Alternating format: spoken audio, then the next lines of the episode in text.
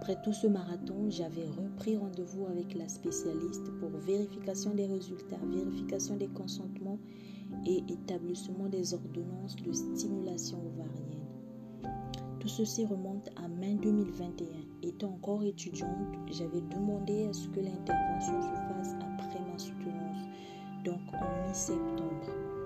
Nous nous sommes accordés sur ce planning et elle m'avait demandé de prendre rendez-vous au début septembre avec les infirmières de l'assistance médicale à la procréation. Ce que j'avais fait, au cours de ce rendez-vous, euh, les, infirmières m'expliquaient en détail les ordonnances et la marche à suivre, ainsi comment je devais procéder pour les injections de stimulation.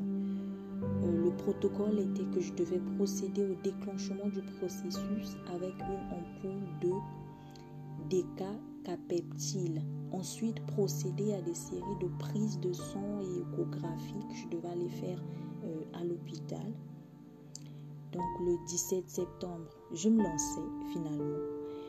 Étant une procédure qui devait se faire aux heures fixes, c'est-à-dire au plus tôt 18h et au plus tard 20h, je me retrouvais en difficulté pour me rendre dans un labo euh, afin de, de me faire piquer.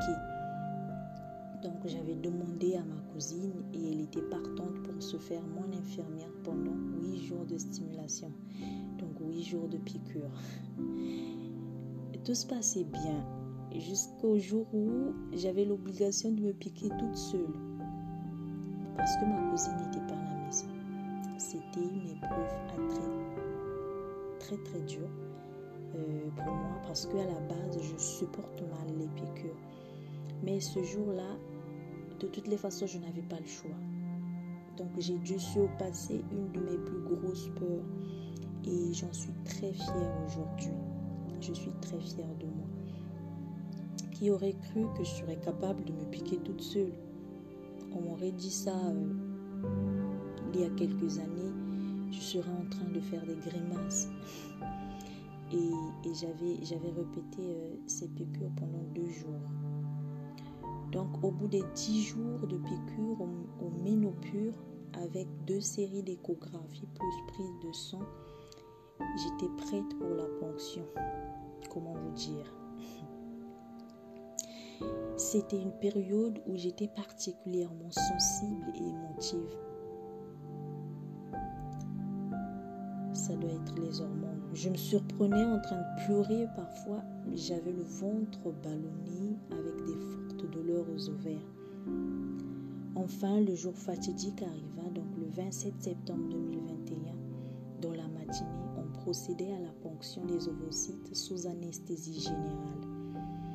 Elle s'était faite par voie vaginale. Grâce à Dieu, mon opération s'était bien passée. On avait recueilli 16 ovocytes en tout et on avait procédé à la conservation de 14 ovocytes matures.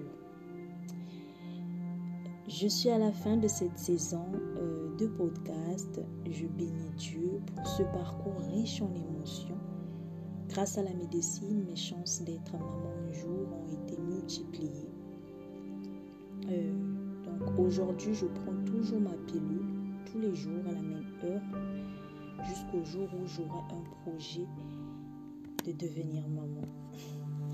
Merci de m'avoir écouté. Euh, je vous retrouverai prochainement pour des nouvelles aventures, notamment quand je me lancerai dans, dans mon projet de grossesse. Prenez soin de vous, prenez soin de vos proches. À bientôt.